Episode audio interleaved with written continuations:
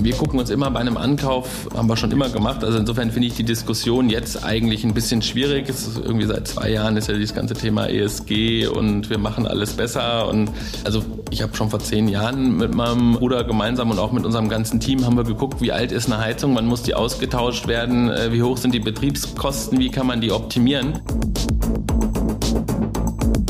glaube, wenn man derzeit hochfinanziert ist und äh, Werte kommen zurück, hat man eigentlich, da kommt die Bank um die Ecke und sagt, so jetzt hätte ich gerne nochmal 20 Prozent Eigenkapital, was vollkommen normal ist, äh, weil die Risikomatrix sich geändert hat.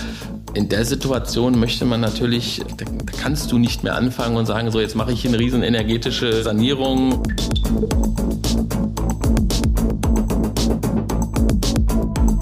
Das ist der Immobilieros-Podcast von Immocom. Jede Woche Helden, Geschichten und Abenteuer aus der Immobilienwelt mit Michael Rücker und Yvette Wagner.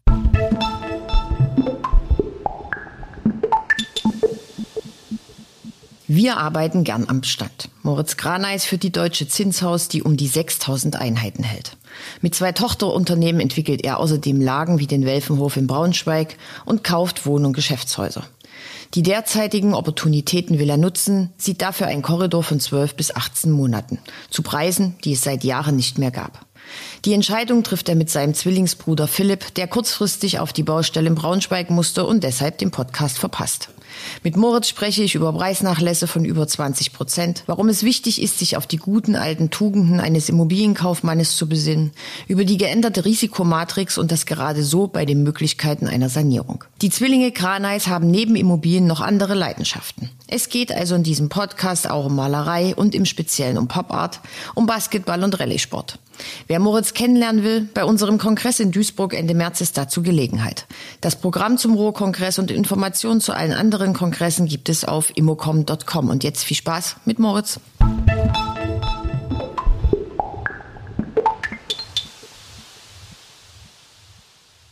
Heute in Frankfurt. Eigentlich wollte ich jetzt ein riesen Intro machen mit Premiere im Immobilieros Podcast und Zwillinge und überhaupt. Jetzt sitzt mir aber nur in Anführungsstrichen Moritz Kraneis gegenüber. Hallo Moritz. Hallo Yvette, grüß dich. Äh, dein Zwillingsbruder Philipp musste leider auf eine Baustelle. Korrekt. Kurzerhand. Ähm, Korrekt. So, also alles ist irgendwie ein bisschen anders. Stattdessen hat mich der Bürohund Sissi begrüßt, auch schön. Absolut. auch ein Unikat. Genau, und da wir jetzt nicht über Zwillinge reden können, also das seid ihr, seid eineiche Korrekt. Zwillinge, da müssen wir irgendwann mal später drüber reden. Wir sitzen hier in einem Raum mit äh, sehr ansprechender Kunst. Ähm, ich las, ihr sammelt Kunst. Was sehen wir hier und warum? Was sammelt ihr? Äh, ich bin der Kunstbeauftragte bei uns in der Firma. Also insofern sitzt du mit dem Richtigen äh, zusammen, hauptsächlich äh, Pop, Pop Art. Äh, das ist jetzt hier äh, Alex Katz, einer der oder der letzte lebende große amerikanische Pop Art Künstler. Ist so dieselbe Kategorie, was weiß ich, wie Andy Warhol, Roy Lichtenstein, sowas. Ja. Und das interessiert euch beide und Du bist der Beauftragte nur oder bist du auch der Sachverständige? Ich, nee, da haben wir uns aufgeteilt. Mein Bruder hat ein anderes äh, äh, Ressort bei uns und ähm, ja, ich kümmere mich um die Kunst. Was ja auch für die Seele wichtig ist, weil wenn du als äh, Büromensch ja häufig auch tätig bist, oder so sind wir halt, und du sitzt im Büro und es ist keine schöne Kunst da, dann denke ich mir immer, ähm, also ich kann es überhaupt nicht verstehen, wie man in einem Büro sitzen kann, selbst wenn man sich schöne Poster an die Wand hängt. Aber irgendwie ähm, ein Büro muss Seele haben und ich finde, Kunst verleiht einem Büro Seele und das ist auch für die Mitarbeiter wichtig. So. Und das, und das heißt, halt. die Kunst wechselt dann auch immer mal, oder? Absolut. Ah, okay. Absolut absolut. Also wir haben einen, wir haben einen, äh, einen Fundus. Wir hatten jetzt gerade hier eine äh, Bürorenovierung, da wurde die Kunst umgehängt. So, es ist aber bei uns auch nicht so, wir, wir kaufen jetzt nicht nur Kunst von äh, renommierten Künstlern, sondern auch von Künstlern, die kein Mensch kennt. Äh, in dem anderen Konferenzraum hängen, äh, hängen Arbeiten von Ray Moore, ist ein ehemaliger US-Soldat, vollkommen verrückt. Aber auch äh, Pop Art, nicht zu vergleichen mit Alex Katz, aber so auch hat mir gefallen, deswegen habe ich es gekauft. Ja. Gut, gucken wir uns ja. dann am Ende des Podcastes, ja. wenn wir hier zu Ende sind, gucken wir, euch, gucken wir uns das mal zusammen an. Gerne. So, ähm, Du hast mit deinem Bruder eine gemeinsame Firma, Deutsche Zinshaus, über die wollen wir ein bisschen äh, reden. Als erstes aber, ähm, Philipp, dein Bruder, ist so in der K Immobilienbranche so klassisch seine Touren gegangen. Ja. Du bist eher in der Wirtschaftsprüfung unterwegs gewesen. Ja. Wie kam es dazu, dass ihr gemeinsam eine Firma gegründet habt? Wie kam es dazu? Also es ist relativ, äh, relativ einfach erklärt. Ich habe erstmal eine Banklehre gemacht nach dem, äh, nach dem äh, Abitur, wollte ursprünglich Industriedesign studieren, äh, war dann, hatte mich auch bei der HFG in Offenbach äh, beworben, war auch Daher genommen. die Liebe zur Kunst. Ja, daher und ähm, bin auch genommen worden und dann hat meine Oma äh, gemeint, Junge, der guck mal, dein Bruder macht Immobilienkaufmann, mach du doch eine Banklehre. Meine Oma war eine ganz clevere, ganz geschäftstüchtig, dann könnt ihr später mal eine Firma gründen. habe ich gesagt, oh, klingt plausibel, dann mache ich doch mal eine Bankkaufmannlehre und habe dann festgestellt, dass mir das eigentlich so mit dem Geld äh, ganz gut liegt. Nach der Bankkauflehre, äh, Bankkaufmannlehre habe ich dann BWL studiert und als Werkstudent bei Ernst Young angefangen und ähm, ja, so begann das Ganze und ja, bin dann nach Ernst Young zu einem, zu einem Hedgefonds gegangen, äh, nach Luxemburg. Ja. Und, Und äh, also Oma hat dann recht gehabt, ihr habt euch entschlossen, gemeinsam eine Firma zu gründen. Genau. Wann habt ihr die gegründet? die erste Firma, die wir gemeinsam, wir haben ja mehrere Firmen äh, schon gemeinsam gegründet. Die erste Firma, die wir gegründet haben, war 2009. Die Zinshaus wurde 2010 gegründet. Okay, gut.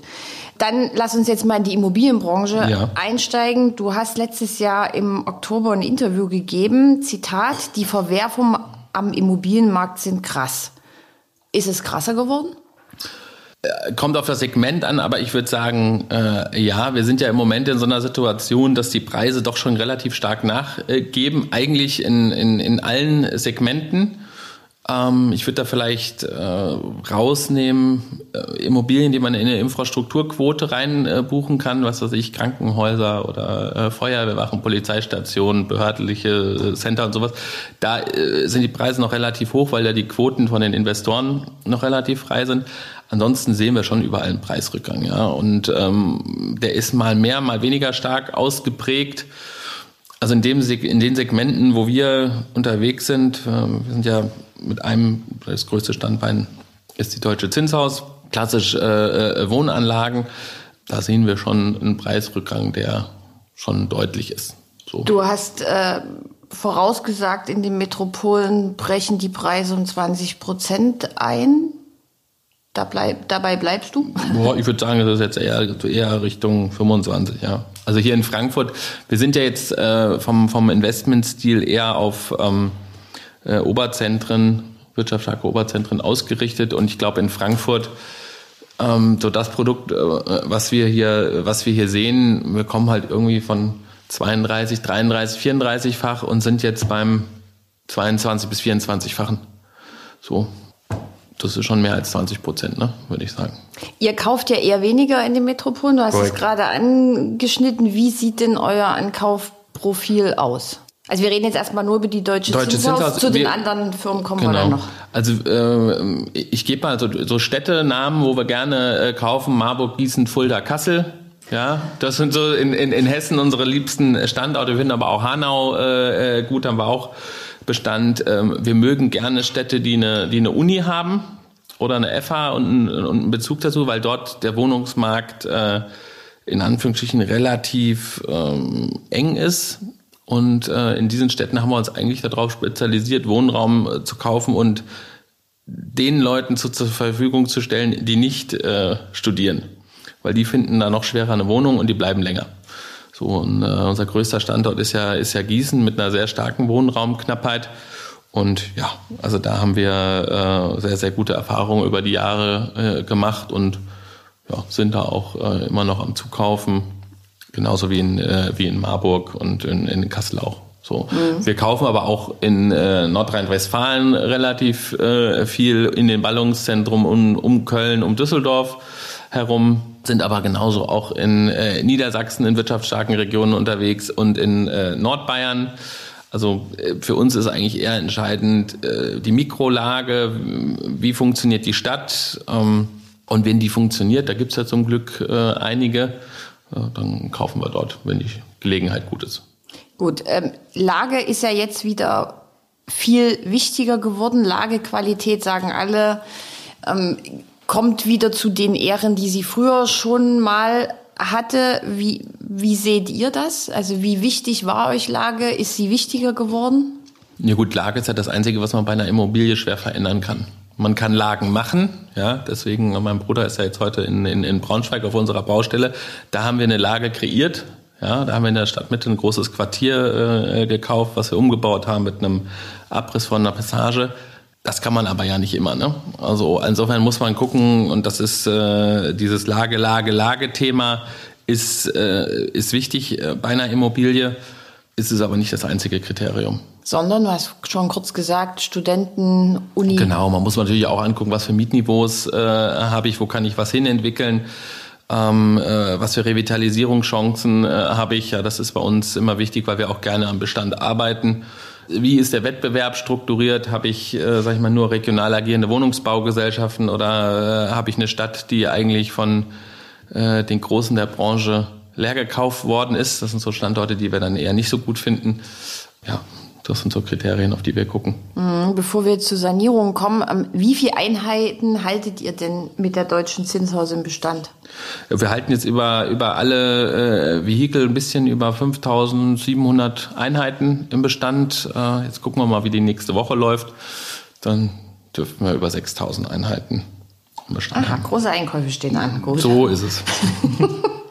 Bestand heißt ja auch immer Sanierung. Jetzt wissen wir ja alle, wir diskutieren es fast jeden Tag. Ziele sind hoch, Auflagen werden höher.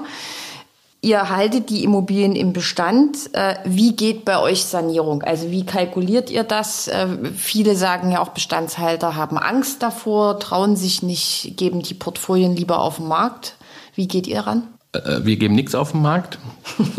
und, und, wenn, und, wenn, dann sind das, sind das, ist das bei uns eher so, dass wir sagen, ähm, wir konnten an dem Standort nicht weiter zukaufen und, und, und das ist aus Bewirtschaftungsperspektive äh, schwierig.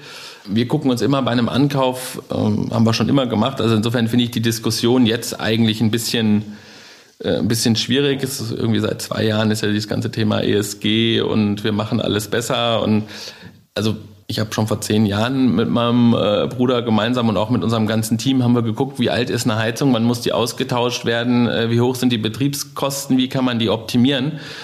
Ähm, weil das muss man ja immer im Hinterkopf haben. Also für uns, ne, der Immobilist, klar, man muss äh, CO2, darum geht's ja CO2-Reduzierung, aber es muss natürlich auch geguckt werden, wie kriege ich Betriebskosten gesenkt das ist jetzt eine sehr unpopuläre Meinung, glaube ich, aber im Endeffekt denkt man Betriebskosten, um die Netto-Kaltmiete zu erhöhen. So. Und das muss alles im Rahmen sein, so dass der Mieter noch verträglich bei einem wohnen kann. So. Und bei uns ist es ja so, 70 Prozent der Deutschen haben ja bei uns ein, also haben wir mal eine Auswertung gemacht, 70 Prozent der Deutschen könnten statistisch unsere Mieter sein. So, also das heißt, dieses äh, mittlere Einkommen, äh, vernünftige Miete. So, und da ist natürlich jetzt in den, in den letzten zwei Jahren durch die Zerwürfnisse am, am Energiemarkt schon etwas Druck äh, aufgekommen. Aber ich bin ganz ehrlich, wir haben bei uns in den Portfolien minimal äh, Mietausfälle ähm, äh, gehabt. Und äh, dadurch, dass wir immer gucken, dass wir unsere Betriebskosten in, im Griff haben und auch über die Optimierung die Betriebskosten senken, also sprich äh, neue Heizung, neue Fenster, äh, Dämmung, ist das jetzt bei uns äh, nicht so das Riesenproblem. Okay, ist es eher ein Hype, eine Mode oder? Weil du gerade sagst, ja, es reden jetzt alle irgendwie äh, drüber, du ja, verstehst das also, nicht so richtig.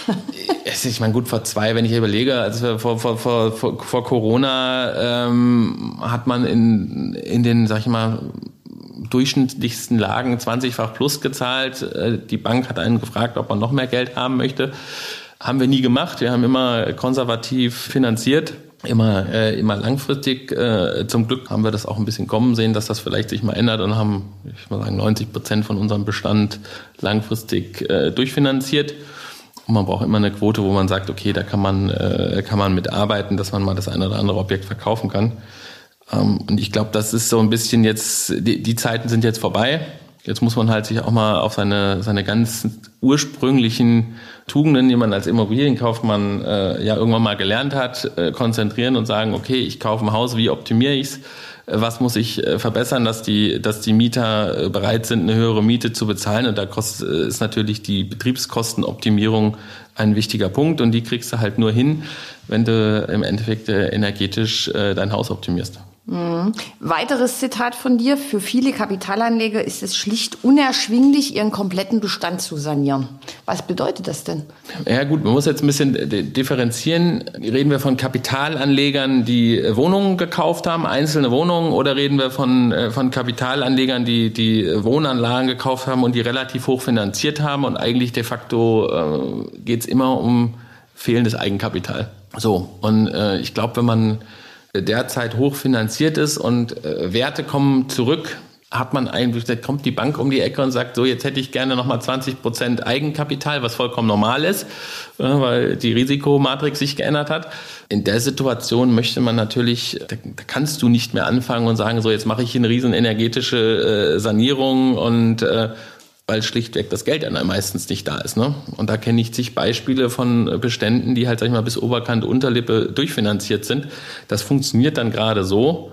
Aber ähm, ob das dann langfristig äh, das Modell ist, was man äh, erfolgreich fahren kann, da habe ich meine Zweifel. Das heißt ja aber so ein bisschen unterschwellig, dass du nicht so richtig daran glaubst, dass die Ziele, die die Politik stellt, erreicht werden? Oder glaubst du, das geht schon irgendwie? Ja gut, also ich meine, man, man sieht ja jetzt, dass das Neubauziel ist, das wird nicht funktionieren. Ja, das äh, so und ich glaube, man muss natürlich auch realistisch sehen, wer sind denn die größten äh, Bestandhalter in Deutschland? Und wenn man sich, äh, braucht man sich nur die börsennotierten Unternehmen angucken, wenn man die Quadratmeteranzahl mal ein Sanierungspaket da drauf liegt, das kann man ja relativ einfach ausrechnen. Ähm, also ich kenne da keinen von denen, der das Eigenkapital im Moment in seiner Bilanz hat. So. Und jetzt ist ja, äh, wenn man guckt, äh, Neubau versus Bestand, habe ich glaube ich in der FAZ gab es da letzte Woche eine, eine, eine ich glaube sind 94 Prozent werden als Bestand äh, definiert. Jetzt wurden meistens die Wohnungsbaugesellschaften, äh, die ja meistens in städtischer Hand sind, über die letzten Jahre haben die natürlich auch hervorragende Gewinne gemacht und ich kenne kaum eine Stadt, die nicht äh, ihre Wohnungsbaugesellschaft als Bank benutzt hat für irgendwelche anderen Themen. Ja, habe ich meine Zweifel, ob das dann alles so funktioniert. Es gibt, äh, gibt, da, gibt da Ausnahmen, sicherlich regional, die das äh, super machen und beschäftigen und sich Gedanken machen, tut jeder Bestandshalter, den ich, äh, den ich kenne, von äh, Solar über äh, Erdwärmepumpen bis hin, also gibt es viele tolle Konzepte. Was davon dann am Ende nachhaltig umgesetzt äh, wird, ja, weil man ja auch noch die Handwerker dafür braucht, die dann auch teilweise äh, Wartefristen haben von zwei Jahren. Also ich habe äh, Anekdote dazu. Ich habe äh, bei mir zu Hause auch äh, Solar auf dem Dach und hab, äh, brauchte aber noch eine Batterie. Also die ist jetzt nach 18 Monaten gekommen, die Batterie. Wirklich so schnell? Äh, nach 18 Monaten, ja. Jetzt hat aber der Handwerker, der sie anbauen muss, auch nicht mehr äh, die Kapazität. Also der macht das jetzt dann in vier Wochen. Also habe ich dann 19 äh, Monate auf die Batterie gewartet. So, und das ist ja bei allen anderen Sachen so, die Frage ist, ob man bei einem bei Mehrfamilienhausbeständen dann überhaupt eine Batterie braucht oder ob man die direkt einspeist. Ähm, das ist auch so ein. Also da gibt's, aber es ist halt gerade das Handwerkerthema ist ein riesen äh, ist ein Riesenproblem. Weiteres Problem ist ähm, bezahlbarer Wohnraum, immer ja. in der Diskussion. Ähm, ist es richtig, ihr habt äh, mit eurer Tochterfirma einen Fonds für bezahlbares, für bezahlbaren Wohnraum aufgelegt? Nee, ist nicht ganz richtig. Also der, der, wir haben einen, äh, mit der Tochtergesellschaft meinte die Deutsche Zinshaus Luxemburg, die institutionelle äh, Investoren oder vier institutionelle Investoren Wohnfonds auflegt. Da ist eine Quote des Bestandes, äh, von circa im Moment 30 Prozent sind öffentlich gefördert.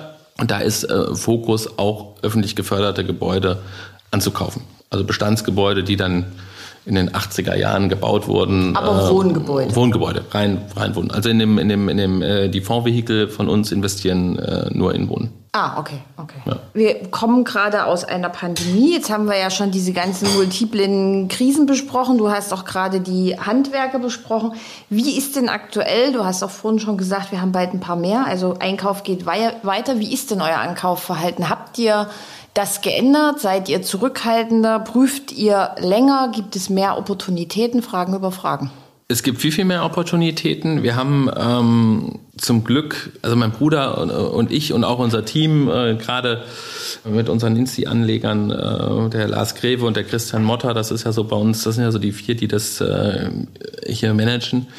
Und wir sind zum Glück immer noch im Einkaufsmodus, auch bei allen anderen äh, Vehikeln, weil es gibt halt einfach äh, tolle Chancen in Lagen, wo du normalerweise in den letzten Jahren oder wo wir keinen Bestand zu vernünftigen Preisen gesehen haben. Also wir haben jetzt gerade im äh, Dezember haben wir über 300 Wohnungen in Osnabrück äh, gekauft. Ein, also es ist so ein Paradebeispiel für das, was ich vorhin gesagt habe. Unistadt, äh, enger Wohnungsmarkt, Bestandsgebäude, also ein, ein, ein, ein toller Deal, wo wir auch echt happy sind, dass wir den äh, bekommen haben. Ähm, der äh, geht jetzt äh, hoffentlich dann Ende März auf uns über. Ja, also haben wir uns riesig gefreut, dass das am Ende des Jahres noch geklappt hat. Wir haben gerade im letzten Quartal, wir haben in Bad Pyrmont noch was gekauft, in Mönchengladbach haben wir was gekauft. Also wir sind da schon äh, immer noch sehr aktiv. Und ich sehe das ja im Moment von den, von den, von unseren äh, Mitbewerbern, die ein bisschen verhaltener sind. Also meiner Meinung nach hast du jetzt ein Zeitfenster von 12 bis 18 Monaten. Und in denen kriegst du jetzt Transaktionen zu Preisen, also gucken uns gerade in Leipzig ein großes Portfolio an, vor, sag ich mal, sechs Monaten undenkbar, dass man das zu diesem Preis hätte äh, sehen können. Und da ist es halt auch wieder Lage, Lage, Lage. Wenn ich in einer guten Lage was äh, bekomme und äh, niedrig finanziere, klar, Leverage-Effekt gibt's nicht mehr, aber da muss man halt ein bisschen mehr EK in die Transaktion packen und äh, die Zinsen werden auch irgendwann sich wieder normalisieren. Das ist unsere Marktmeinung. Mhm, okay. Neben dem Hauptgeschäft, ich jetzt mal die Deutsche Zins aus ja. bei euch als Hauptgeschäft, habt ihr noch zwei andere Firmen, Correct. über die ich gern mit dir reden würde, weil sie irgendwie auch eine logische Entwicklung, Weiterentwicklung sind. Ja. Die DIO, Deutsche Immobilienopportunitäten AG und die DWG, Deutsche Wohnung Geschäftshaus GmbH. Alles richtig? Komplett richtig. Also Deutsche ist bei allen Sachen äh, äh, mit da, dabei. Ähm, äh, ja, also die DIO haben wir äh, 2014 ähm, äh, gegründet, ähm, weil wir ein Vehikel brauchten, wo wir äh, opportunistisch Gewerbeimmobilien kaufen konnten, haben wir ähm, auch bis jetzt ja, 600 Millionen, 550, 600 Millionen knapp gekauft. Ähm, revitalisiert und dann äh, äh, weiterverkauft. Was, was, was heißt revitalisiert? Also was sind das für Projekte? Ja, also Braunschweig ist ja da unser bestes Beispiel. Äh, jetzt, das haben wir pünktlich vor Corona, einen Monat vor Corona äh, bezahlt. Das ist am Rande von der äh, Fußgängerzone, von der Haupteinkaufsstraße liegt das der, das der Welfenhof, bestehend aus zwei Gebäudeteilen. In der Mitte war eine, eine Passage. Und ähm, dann haben wir quasi die Passage äh, abgerissen ähm, so dass jetzt die Haupteinkaufsstraße durch äh, unsere beiden Objekte durchführt, äh, haben, nachdem dann bei Corona uns dann der Mieter abhanden gekommen ist, das Hotel neu vermietet an Premier Inn. Auch ein toller Mieter sind wir äh, super happy. Mein Bruder war ja früher bei CB Richard Ellis äh, zuständig für, die, für das Hotel äh, Investment und Hotelvermietungsteam äh, in Deutschland. Also das, wenn einer das äh, schafft, äh, dann er. Das war also, haben wir auch äh, sehr, sehr gut geschafft. Dann liebe Grüße und, an Chris Sauer. Ja, und haben dann äh, dort eine, eine, noch eine gesamte Etage umgebaut. Da gab es einen äh, Konferenzbereich, der nicht in die Anforderungen von dem Mieter passt. Da haben da noch Zimmer reingebaut was haben wir noch gemacht? Lobby umgebaut und solche Sachen. Das ist aber ein Neubau, oder? Das ist eine Bestandsrevitalisierung. Das war immer ein Hotel. Das war mal ganz früh, ursprünglich in den 80er Jahren ein Mövenpick-Hotel.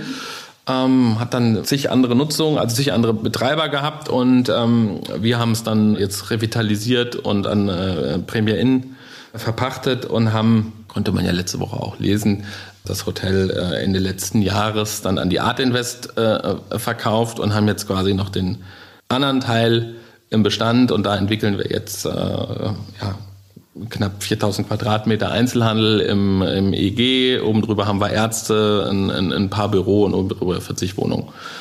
Aber in einer absoluten Toplage. So, und das ist so ein klassisches Projekt, ähm, äh, was wir machen. Wir haben früher viel Retail gemacht, haben auch da äh, ja, also da sind wir, sind wir wirklich, da kannst du halt sehr kreativ sein, gerade was so Neuvermietungskonzepte und sowas äh, betrifft. Und ja, das ist so ein Schwerpunkt. Viel, viel Retail gemacht, das heißt, ihr habt Retail wegrationalisiert, also ihr habt Das nee, wir haben oder, oder habt ihr neu vermietet? Nee, neu vermietet, großflächig, ähm, haben diverse äh, Kaufländer äh, besessen und solche Späße und haben die dann ähm, meistens in börsennotierte Vehikel eingebracht. Hm, okay. So, da hatten wir uns ein bisschen drauf spezialisiert. Und ähm, ja, und die Dio äh, plant auch weiterhin äh, in, in guten Lagen Objekte zu erwerben. Und es gibt halt relativ viel Angebot im Moment. Äh, gerade im, äh, im Gewerbe, da sind die Verwerfungen noch ein bisschen, bisschen, äh, bisschen äh, stärker. Und ähm, nee, da haben wir jetzt so drei, vier Sachen, wo wir sagen, ja, das würden wir eigentlich ganz gerne äh, machen. Und ähm, ja, aber das war halt auch eine, äh, muss man auch sagen, ne, mit, mit, mit Corona gab es natürlich viele ähm, Value-Add-Investoren, die da einfach Probleme äh, bekommen haben. Die Haltedauer, die wir in Braunschweig jetzt äh, haben, war ursprünglich mal nicht so gedacht. Ja, wir hatten da eigentlich ganz gute Ideen, wie man das äh, schneller umbauen kann und dann auch schneller in den Exit geben kann. Und wir haben uns alle ehrlich gesagt in die Stadt verliebt. Ja, mein Bruder hat gestern Abend zu mir gesagt: Ach Braunschweig, da würde ich eigentlich ganz gerne noch mehr machen. Das ist auch ein toller Standort irgendwie und ähm, ja, also es kann auch sein, dass wir das dann irgendwie mal behalten und sagen, ja, das ist vielleicht gar nicht schlecht. So. Okay, und mit der DWG macht ihr was? DWG, die kauft Wohn- und Geschäftshäuser ähm, kleinteilig in BCD-Städten, in A-Lagen mit Vermietungsproblematiken. Okay, Vermietungsproblematiken im Gewerbebereich genau. oder im, im Wohnbereich? Im, im, ja, Im Wohnen hast du das ja eigentlich im Regelfall nicht. Also da gibt's im Wohnen auch, haben wir jetzt auch gerade zwei, zwei Fälle, wo man sich dann fragt, wie geht das? Aber nee, meistens im Gewerbesegment. Da haben wir jetzt zum Beispiel in Soest haben wir ein, ähm, ein ehemaliges Kaufhaus gekauft. Das haben wir revitalisiert, äh, die Bestandsmieter alle verlängert, dann äh, oben auch knapp 3000 Quadratmeter vermietet und haben das dann regional an, einen, an eine, an eine regional äh, agierende Vermögensverwaltung verkauft. So, das sind so die, die klassischen Projekte und da sind wir gerade im Aufbau von einem Bestandsportfolio. Gibt es wahnsinnig viel Produkt. Also wir sind wirklich permanent äh, unterwegs, da Objekte anzusehen und das macht richtig Spaß. So haben wir auch ein tolles Team, die das, die das mit uns gemeinsam machen und da sind wir auch, ja, da glaube ich auch dran, dass diese Plattform sehr erfolgreich wird. Erdgeschossflächen sind ja immer in der Diskussion, wenn wir über Stadtentwicklung sprechen, weil, wie du schon sagst, immer, also oft sehr hoher Leerstand macht natürlich die Städte irgendwie nicht so schön und ja. sorgt nicht für das schöne Erlebnis, durch so eine Stadt äh, zu gehen. Wie löst ihr das?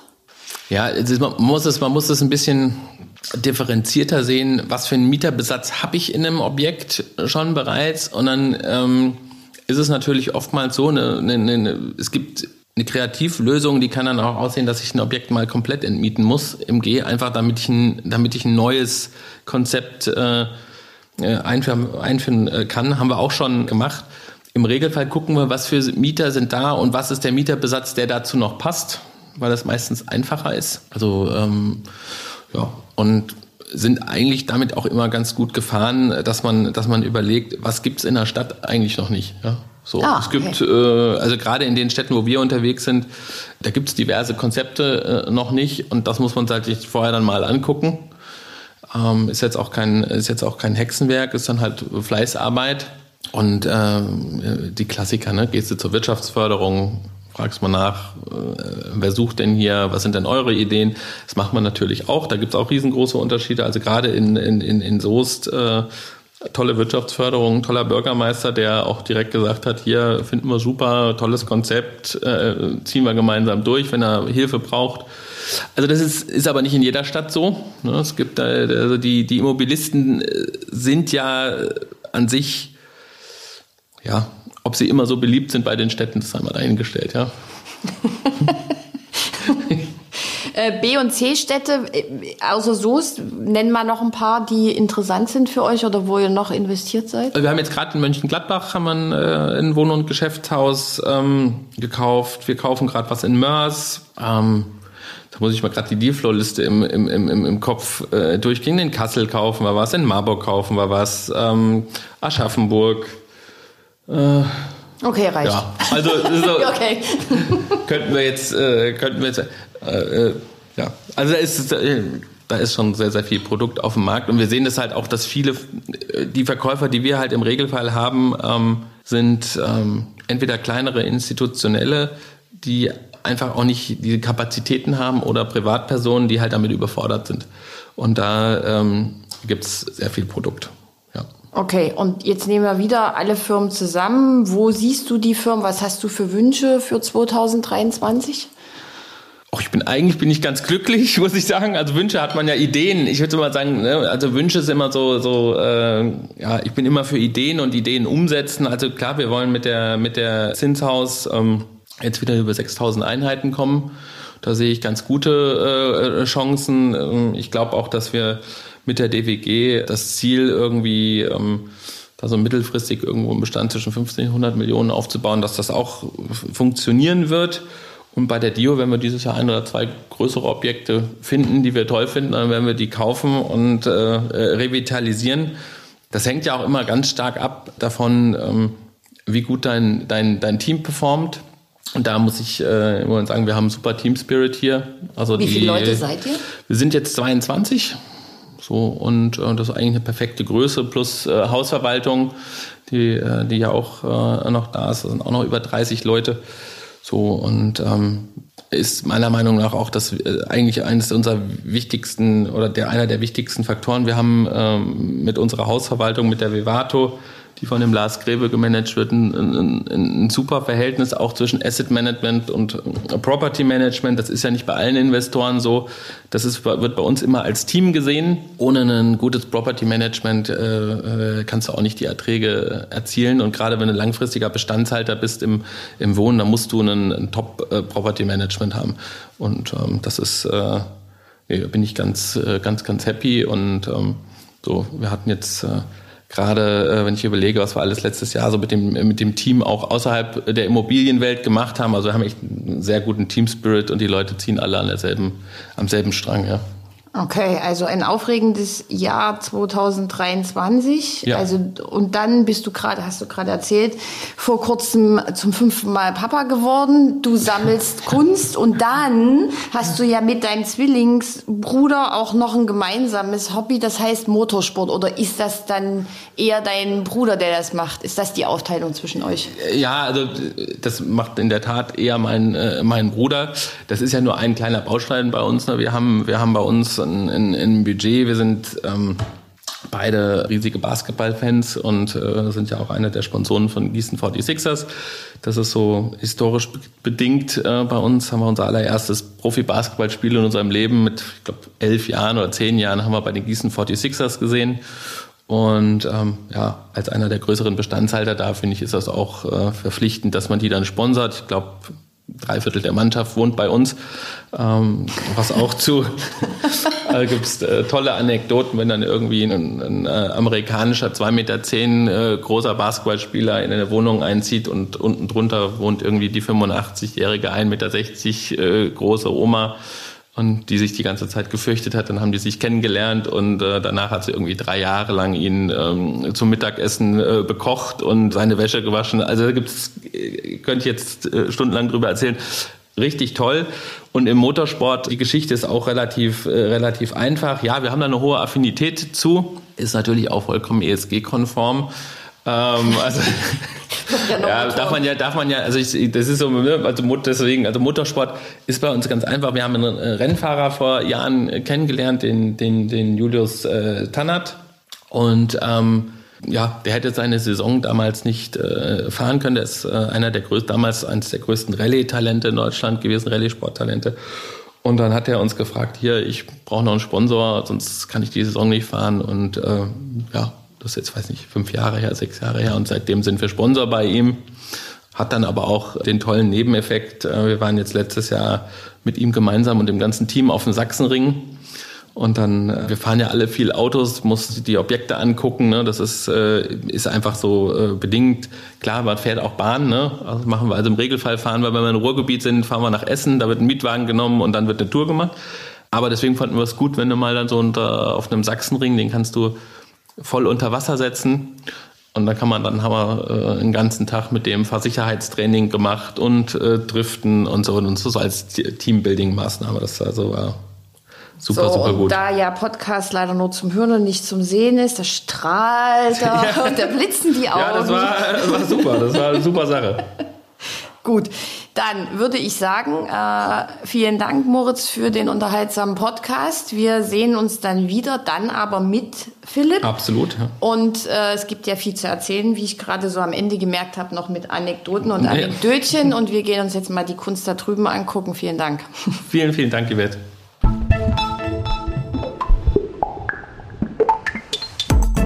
Das war der Immobilieros Podcast. Alle Folgen finden Sie unter www.immobilieros.de und überall dort, wo man Podcasts hören kann. Aktuelle News aus der Immobilienbranche gibt es unter www.immocom.com.